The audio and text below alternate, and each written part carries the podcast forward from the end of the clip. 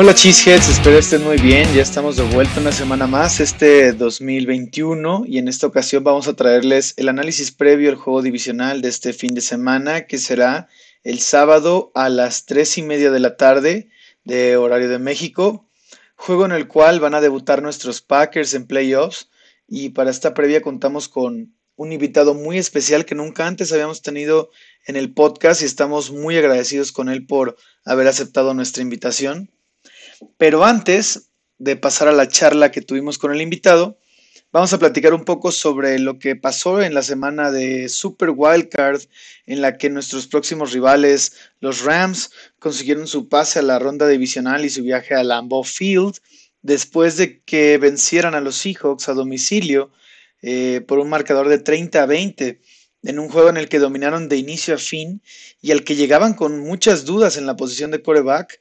De hecho, iniciaron el juego con, con John Wolford como titular y después de una serie ofensiva en la que recibió un fuerte golpe eh, en el cuello, tuvo que entrar Jared Goff, quien apenas tenía 12 días de haber sido operado de, de su pulgar derecho. La verdad, Goff no fue digamos, factor determinante de la victoria, la verdad. Pero tuvo una actuación eh, buena, fue, yo, yo diría algo modesta, completando solamente 9 de 19 pases para 155 yardas y un touchdown. Ah, aquí la estrella ofensiva principal fue el, el, corredor novato Cam Akers, quien tuvo 28 acarreos para 131 yardas y un touchdown. Y, la verdad, la débil defensa de los Seahawks nunca pudo encontrar la forma de frenarlo. Eso es lo que pasó. Por otro lado, eh, quienes afianzaron el dominio de los Rams en este juego eh, fueron los jugadores defensivos, especialmente Aaron Donald, quien solo necesitó jugar la primera mitad del partido para afectar a la ofensiva de los Seahawks y simplemente secarla en todas sus opciones. Solo jugó la, primera mitad porque salió lesionado, eh, resentido de una, de una lesión en, en, las, en, las, costillas después de haber hecho un, tacleo.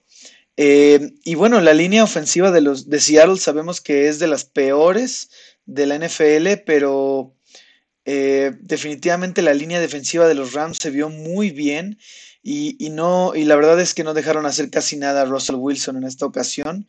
Eh, más allá de Aaron Donald, sabemos que los frontales de del equipo de los Rams son muy fuertes. Eh, así que pues fue, fue definitivamente una, un matchup en el que ganaron fácilmente a la línea ofensiva de los Seahawks. Eh, sin duda, este va a ser un matchup muy interesante contra nuestros Packers porque esta defensa va a ser un reto grande. Sin embargo, bueno, ya, ya analizaremos eh, estos, este próximo encuentro con nuestro invitado. Eh, también quisiera darles algunas noticias de los Packers. probablemente ya algunos lo saben, pero esta semana firmamos al viejo conocido tackle ofensivo Jared Baldier. Eh, de la escuadra de prácticas de los Colts, quienes fueron eliminados el sábado pasado. Eh, él jugó ese partido donde los eliminaron. Eh, sin embargo, acaba de darse a conocer la noticia de que Valdir acaba de ser puesto en la reserva de COVID por dar positivo en sus pruebas de hoy. Así que no veremos realmente muchas aportaciones de Valdir, al menos en este próximo partido. Pero bueno, así las cosas. Gutekunst lo, intentó después de, perder al tackle ofensivo estrella David Bakhtiari, pues este fue un intento por reforzar la posición, pero bueno, en este año con las circunstancias actuales que vivimos, este tipo de cosas suelen suceder y ni modo. Y por último, Cheeseheads, queremos dar un anuncio muy especial para este podcast, ya que tenemos un nuevo socio con el que esperamos colaborar mucho para poder ponerle más picante a su pasión por los Green Bay Packers, ya que Instabet está colaborando con Packers México para traerles un código promocional y regalarles 500 pesos si se registran en instabet.mx usando el código PackersMX, todo junto y todo en mayúscula. Eh, así lo, así lo registran, Packers MX. Eh, y sin necesidad de hacer ningún depósito, solo con registrarse usando el código, Instabet les regala 500 pesos para ponerle más picante a, su pasión, ya que si le apuestan a nuestros Packers eh, para este juego de ronda divisional, nuestros Packers están favoritos por 6.5 puntos, o sea, por menos de un touchdown están favoritos. Si ustedes apuestan esos 500 pesos, pueden ganar hasta 963 pesos. Eh, así que Cheeseheads, ya saben, si quieren 500 pesos eh, de regalo para comenzar a apostar, eh, usen el código PackersMX. Y también les traemos otro código promocional para que cuando ustedes quieran hacer su primer depósito, Instabet les duplique el monto depositado. solo usen el código promocional PackersMX100, todo junto y todo en mayúsculas, Packers MX100, eh, para que, bueno, ustedes eh, sean, se les duplique el, eh, su primer depósito y puedan seguir, puedan apostar en Instabet, el sportsbook oficial de Packers México y GoPackGo MX. Así que ahora sí, Cheesehead, sin más, pasamos a platicar con nuestro invitado de hoy. Bueno, Cheeseheads, ya estamos aquí con nuestro gran invitado de hoy, al cual le agradezco mucho su disposición y su tiempo. Eh, el día de hoy tenemos a Sebastián Martínez Christensen, mejor conocido en redes sociales como el gurú de las diagonales y un colaborador ya de muchos años en ESPN Deportes, cubriendo principalmente la NFL y la NBA. Hola Cristian, ¿cómo estás? Sebas. ¿Cómo andas?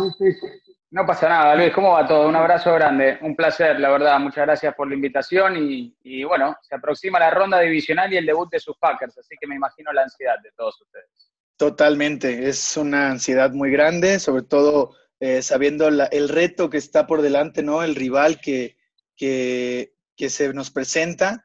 Entonces, pues vamos de lleno a, platicar del partido. Eh, me gustaría preguntarte, Sebas, ¿cómo, cómo, según lo que tú sabes, eh, cómo, llegan los Rams en cuanto a salud y disponibilidad a este partido en Lambeau Field.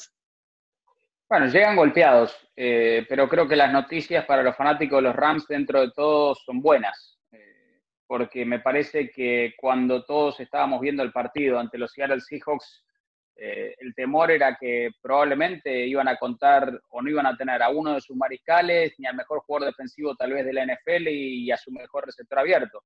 Y sin embargo, todos pareciera pudiesen estar presentes. Empecemos por Aaron Donald. Eh, Aaron Donald tiene un desgarro en un cartílago intercostal. es una lesión súper dolorosa, eh, pero él dice que va a jugar. Ahora, a mí me sorprendería, estas lesiones de conocimiento público, que los linieros ofensivos de los Packers no lo fueran a buscar y le peguen un par de golpecitos en el sector, en el sector medio, no de mala intención, simplemente es una cuestión, es un deporte físico en las trincheras y obviamente él generalmente demanda a dos hombres que lo estén marcando.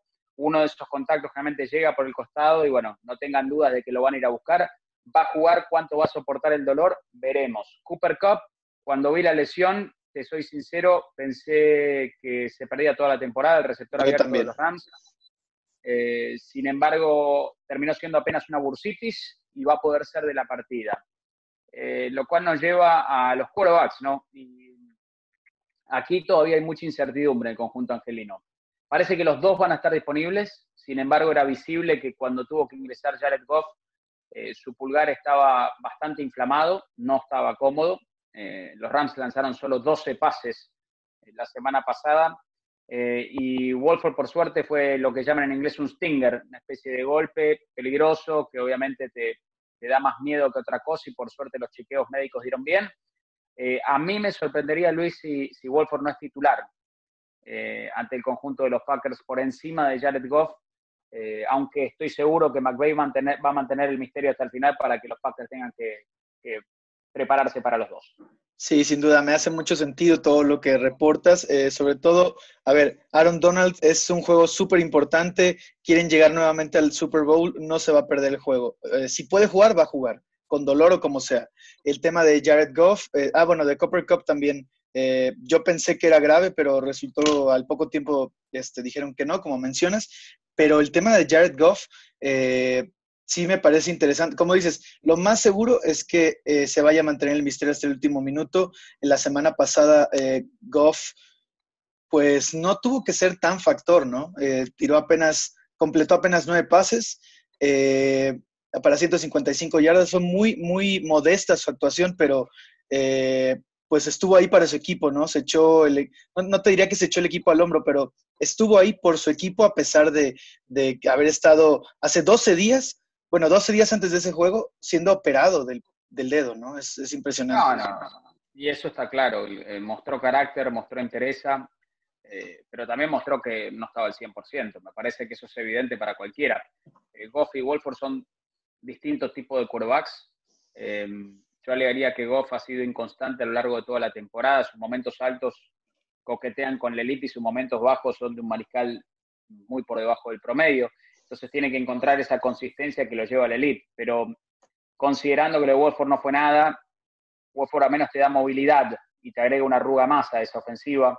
Y es un ataque que no va a ser explosivo el de los Rams, sea cual sea eh, el quarterback ante el conjunto de Green Bay, dadas las circunstancias. Creo que van a querer atacar primordialmente por tierra eh, y basarse en esa fenomenal defensiva que tienen. Pero sí, yo me imagino a Wolford estando detrás de centro. El tiempo dirá, insisto, va a jugar al misterio y no lo culpo, Sí, de acuerdo. Ahí, obviamente, yo creo que prefieren tener a, a Goff que a Wolford, ¿no? Pero al final creo que lo que dices es acertado. Van a pasar, van a basar la estrategia en probablemente K-Makers. Pero eh, siguiendo con este tema, suponiendo que todos sus titulares importantes eh, vayan a estar disponibles para el juego, que estén Goff, Cobb y, Donald, eh, ¿crees que el factor clima pueda mermarlos? A ellos específicamente aún más el tema de el dolor en el dedo, el dolor en las costillas, esa cuestión, ¿crees que afecte todavía más? Obviamente el, juegan en Los Ángeles, el clima es muy distinto al de Wisconsin eh, o al de Green Bay específicamente y entonces está claro que eh, hay un equipo que está más acostumbrado a las condiciones climáticas eh, y es Green Bay. sin embargo, los golpes duelen más para todos, eso es una realidad. Te golpean en el frío, te va a doler más, aunque estés acostumbrado o, no. Eh, creo que, donde tiene la mayor cantidad de ventaja el conjunto de los Packers jugando en casa es que si llega a nevar, o sea, porque si hay frío, es frío, pero si llega a nevar, eh, entonces ahí te quitan un poco la velocidad, la explosividad de tus movimientos. Y si no estás acostumbrado, parece hasta como que tenés patines puestos. Eh, entonces ahí sí creo que el know-how, el saber, el estar acostumbrado a ese tipo de condiciones puede ser una ventaja a favor de los Packers.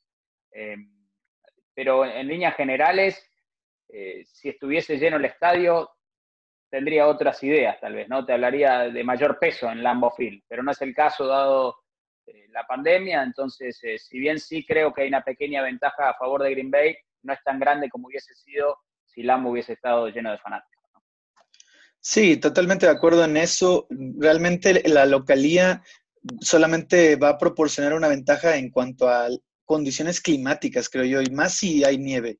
Pero eh, también ahí quisiera mencionar que este va a ser el primer juego en Lambo de este, bueno, de esta temporada con la mayor cantidad de fanáticos permitidos. Me parece que van a permitir entre 5 y 6 mil fanáticos en esta, en esta ronda de playoff.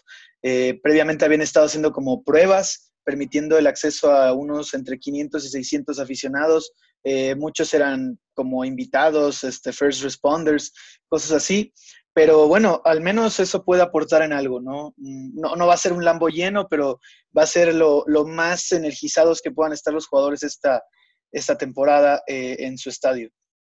Ah, y eso seguro. lo vimos incluso en Buffalo la semana pasada, que tuvieron poco más de 7.000 fanáticos por primera vez en la temporada, el Bills Mafia, que sabemos si es conocido por su pasión, y, uno de los retos más grandes de, jugar en estas condiciones es que eh, tenés que motivarte a ti mismo. Obviamente ganar es motivación suficiente, pero no te, o sea, es, notable cómo una afición te puede levantar en momentos flacos.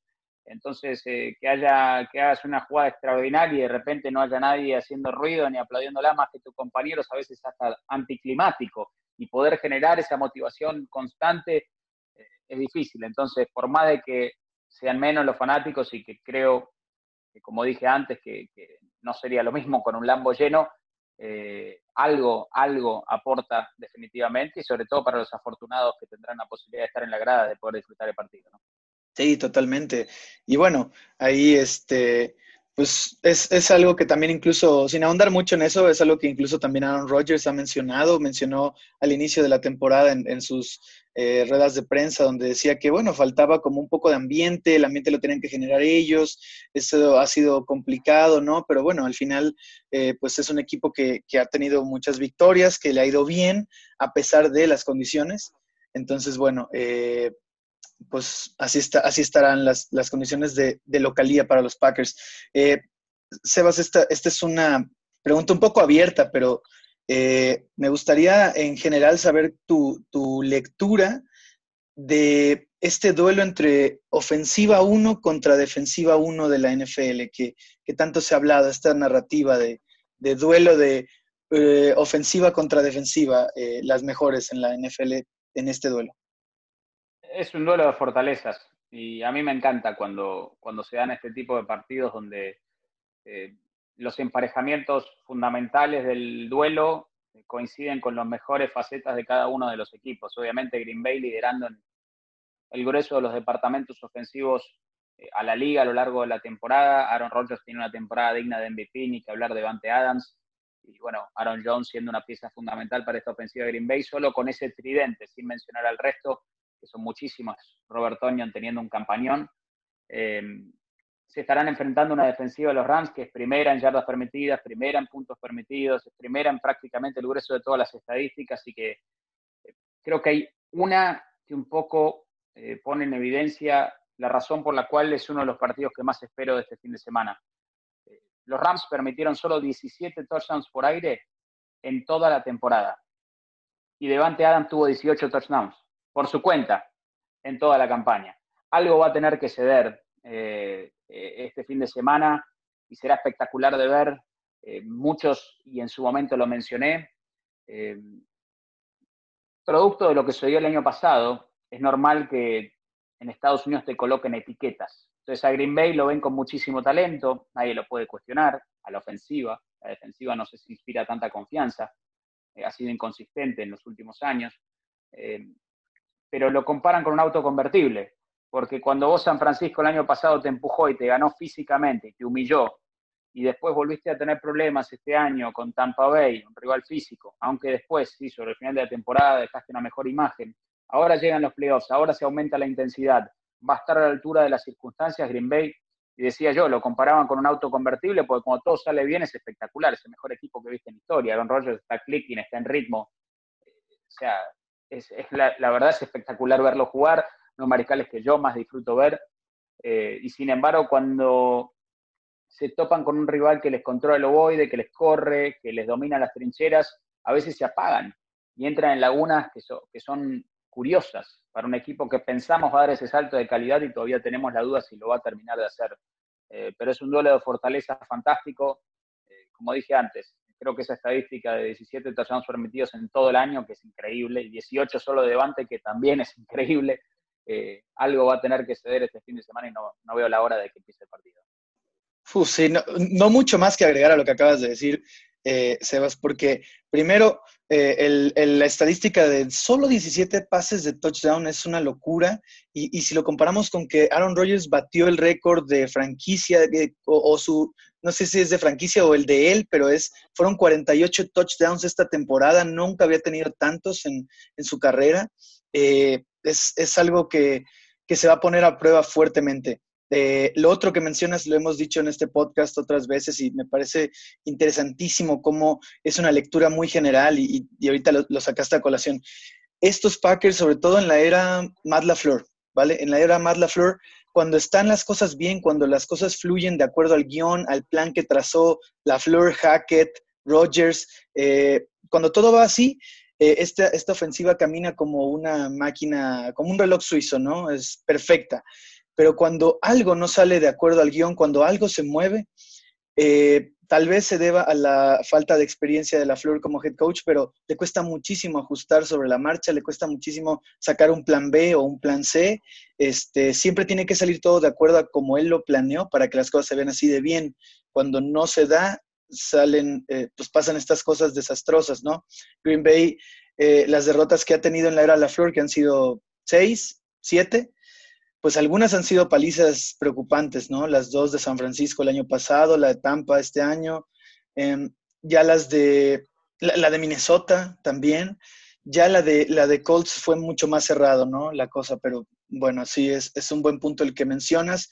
Ahora, dentro de los matchups atractivos de este equipo, digo, de este juego, el que tal vez tiene más reflectores ante los medios es el de Davante Adams contra Jalen Ramsey, ¿no? Pero, ¿qué me dices tú del duelo entre Aaron Donald y el jugador de segundo año y nuevo Pro Bowler Elton Jenkins y también eh, el, centro número uno de acuerdo a Pro Football Focus, eh, Corey Linsley? ¿Cuál matchup crees que, que termine teniendo más peso en el juego?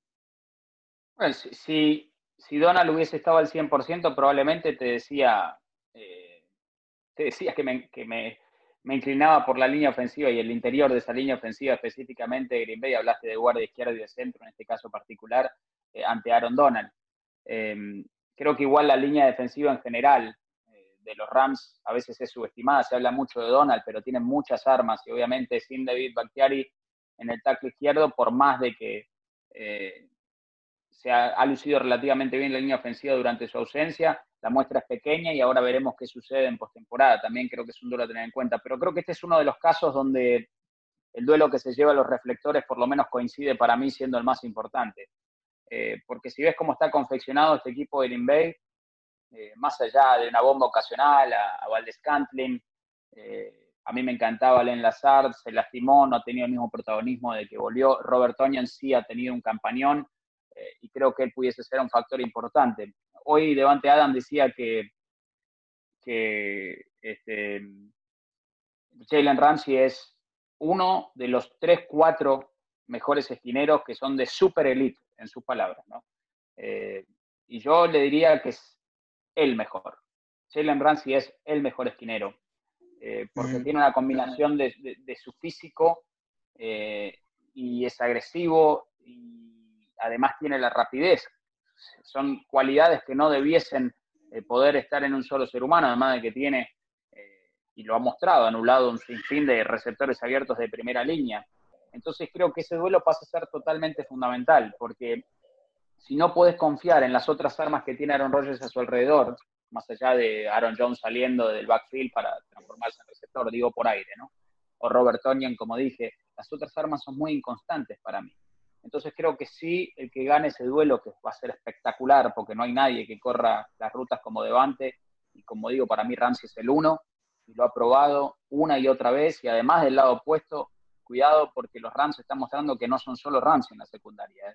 Es una secundaria que es, sinceramente, para mí la mejor de la liga y que es completa en todo el sentido de la palabra. Eh, pero creo que ese duelo va a ser fundamental para saber si eh, si lo gana Ramsey, si hay otros jugadores de los Packers que son capaces de dar el salto de calidad por aire, eh, y si lo gana Adams, entonces ya cuando le quitas la principal fortaleza al rival, te diría que la mitad de la batalla empieza a estar ganada para Green Bay.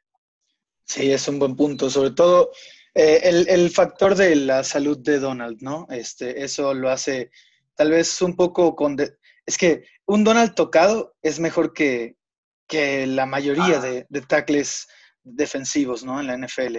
Entonces. sobre, todo por lo que veníamos mencionando. O sea, si este equipo de Green Bay, cuando le dominan las trincheras, bueno, como a todos los equipos, pero específicamente le dominan las trincheras, lo complicás, lo sacás de ritmo a Aaron Rodgers, y la presión que no puede escapar un quarterback es la presión por el interior de la línea. Por los extremos, generalmente puede trepar el bolsillo, salir en rollout hacia el lado opuesto. Cuando la presión llega por adentro, no tenés básicamente tantas opciones. Y ahí es donde pueden venir los errores y eso es lo que hace a Donald tan bueno. Primero no, no, negocia el, el, esfuerzo, lo doblan todo el tiempo y tiene prácticamente garantizadas unas 10 jugadas por partido donde está, donde está rompiendo en el backfield del rival. ¿no? Sí, sí, de acuerdo. Yo, yo por eso eh, me quedo un poco más con ese duelo, Sebas, aunque eh, el otro duelo tiene más reflectores y no está ahí ningún factor de salud de que uno de los jugadores llegue mermado. Creo que los dos, Ramsey y Adams, llegan en en un temporador de ambos, llegan como el uno contra el uno respectivamente.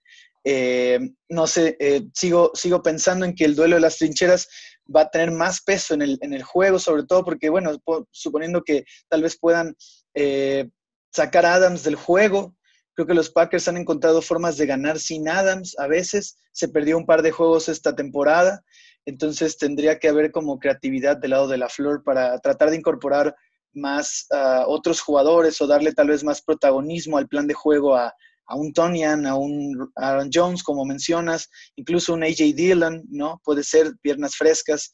Eh, no sé, eh, por eso yo me inclino un poquito más con, con el duelo entre eh, Donald contra el interior de la línea.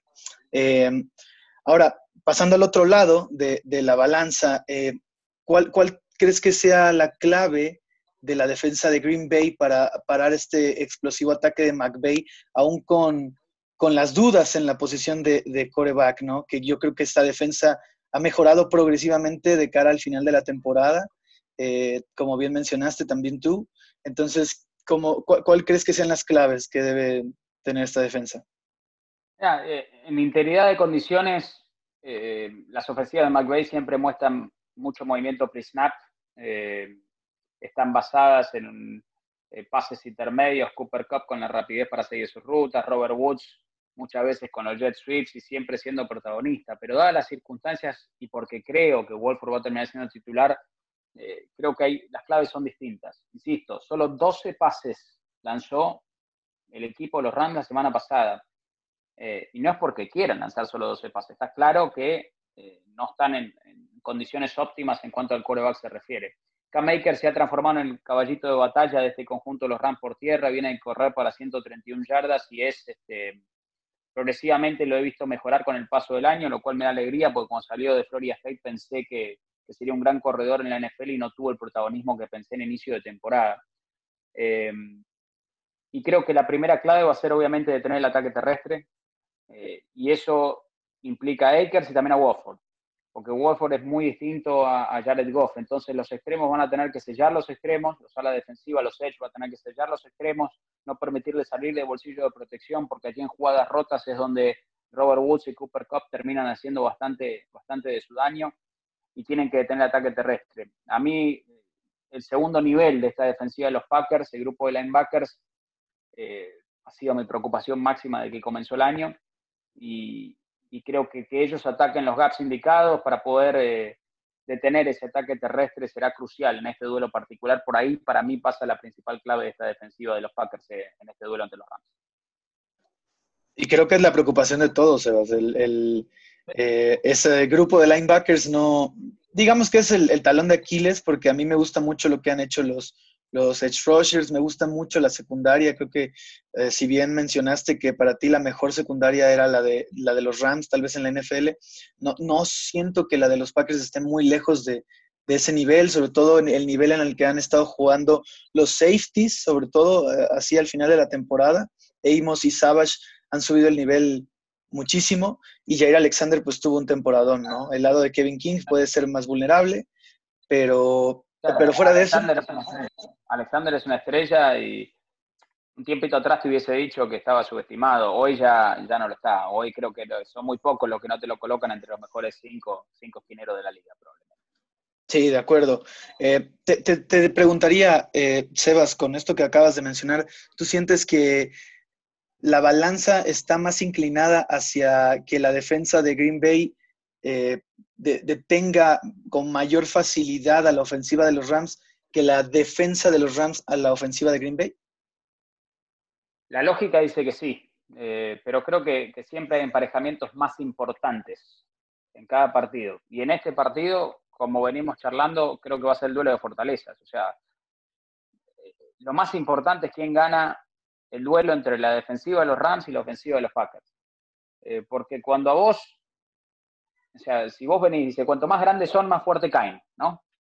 Eh, entonces, si yo vengo con Aaron Rodgers, de un lado y del otro, vamos, eh, yo vengo con Aaron Rodgers y lo traigo como el coreback, que tiene una campaña de MVP, es un talento fenomenal, y repentinamente lo hago sentirse incómodo, todo el guion de los Packers se desmorona, se cae a pedazos, se derrumba.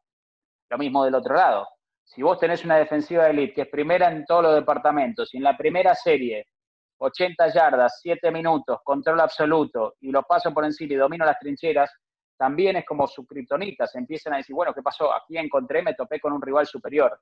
Entonces creo que mm, algo tendrá que ceder, como dije antes, y que esas primeras series en ese emparejamiento particular eh, van a terminar siendo fundamentales en este partido. De acuerdo, Sebas. Eh, ya por último, para, para dejarte ir y nuevamente te reitero muchísimas gracias por, por estar aquí con nosotros. Eh, quisiera preguntarte, ¿cuál es tu pronóstico para el juego? Con marcador si puedes. ya tengo miedo que no me inviten más, si mi pronóstico. No, hombre. Es un, primero, eh, aclaro que me encantaría ver un campeonato de conferencia, Roger jugándolo finalmente en Lambo Field. Eh, aclaro que eso es, parte de lo que me gustaría que pase. Eh, sin embargo, con esta versión de Green Bay yo tomo un motu de hasta que no lo veo no lo creo. y necesito ver, y sé que lo vengo diciendo y por ahí he sido demasiado duro con ellos. Dicen que, dice el tío Ben de Spider-Man, ¿no? Que con gran poder viene gran responsabilidad. y, no disfruto ni un mariscal más que Aaron Rodgers, eh, pero necesito ver que puedan superar un escollo en playoff, que sea un rival físico. Este es un partido que Green Bay debiese ganar, eh, jugando en casa ante un equipo que tiene en la posición de mariscal incertidumbre en una situación ideal. Es un partido que debiese ganar. Eh, sin embargo, para mí es una prueba de carácter. creo que esa defensiva de los Rams está en un nivel tan superlativo que va a ensuciar el partido lo va a jugar a su ritmo y creo que va a ser un duelo de menos puntos de lo que muchos piensan. Eh, por eso, hasta que no lo veo, no lo creo y ojalá que me equivoque, sobre todo para todos los oyentes del podcast, eh, pero creo que, los Rams eh, van a ganar un duelo de pocos puntos, quizás 20-17 si querés marcador. Todavía no termina el gurú, lo estoy cocinando ahora, pero por, ahí, por ahí veo la cosa y sé que estoy en la minoría, así que no me hagan caso porque son pronósticos destinados a fallar. Pues mira, primero que nada es un placer poder tener la previa al gurú. Qué, qué, qué regalazo. Segundo, como bien dices, eh, es saludable estar en desacuerdo, ¿no? O como es, eh, agree to disagree, ¿no? Más fácil. Correcto, es saludable estar de acuerdo en estar en desacuerdo, sí. Así tal cual. Entonces, eh, no pasa nada, ¿no? Tú, tú, siempre serás invitado siempre que puedas a, a, este podcast. Sebas, pues muchísimas gracias por, todos tus aportes, por eh, tus comentarios. Eh, de mi lado, voy a decir mi pronóstico. Yo espero, eh, coincido en algunas cosas, ¿no? Son, van a ser probablemente menos puntos de lo que se esperan. La verdad es que, por ejemplo, si, tomamos una referencia, las líneas de apuestas tienen esta, este juego como en 49. Es una línea baja para, para Green Bay, ¿no? Para esta ofensiva que anota al menos 30 puntos, ¿no? Este, en promedio. Pero por las condiciones climáticas, porque probablemente se vuelque esto a, hacer a, los ataques terrestres de ambas de, ofensivas, pues sí veo un juego con menos puntos de los esperados. Yo, yo diría que a pesar de esto, Green Bay debería llegar a una marca de puntos para poder eh, llevarse el juego. Eh, si, le, si, si no puede anotar más de 20 puntos, no va a ganar, es lo que yo creo. Entonces tendría que, yo, diría un marcador 24-17 em, favor Green Bay. ¿Eh? Y la lógica está de tu lado, ojo, ¿eh? así que eh, no le hagan caso al loco, dice. Pero bueno, no, hombre. a ver qué pasa. Va a estar lindo, eso seguro. ¿eh? Seguro, seguro que sí. Y bueno, en esta NFL, Sebas, tú sabes que en Even Sunday, ¿no? La lógica es lo último. Pero bueno, pues nuevamente, Sebas, te agradezco muchísimo el tiempo, te agradezco muchísimo este, tu, aportación. Eh, Cheeseheads, si ustedes todavía no saben quién es eh, el gurú de las diagonales, por favor síganlo en sus redes sociales. Sebas, eh, ¿cuáles, ¿cuáles son tus redes sociales? Arroba Sebastián MC ESPN en Twitter, Facebook e Instagram. Estamos en los tres. Perfecto. Pues gracias, Cheeseheads, por escuchar este episodio. Y eh, si les gustó, por favor, compártanlo y suscríbanse al podcast en, toda, en su plataforma favorita. Nos vemos la próxima semana y Go Pack Go.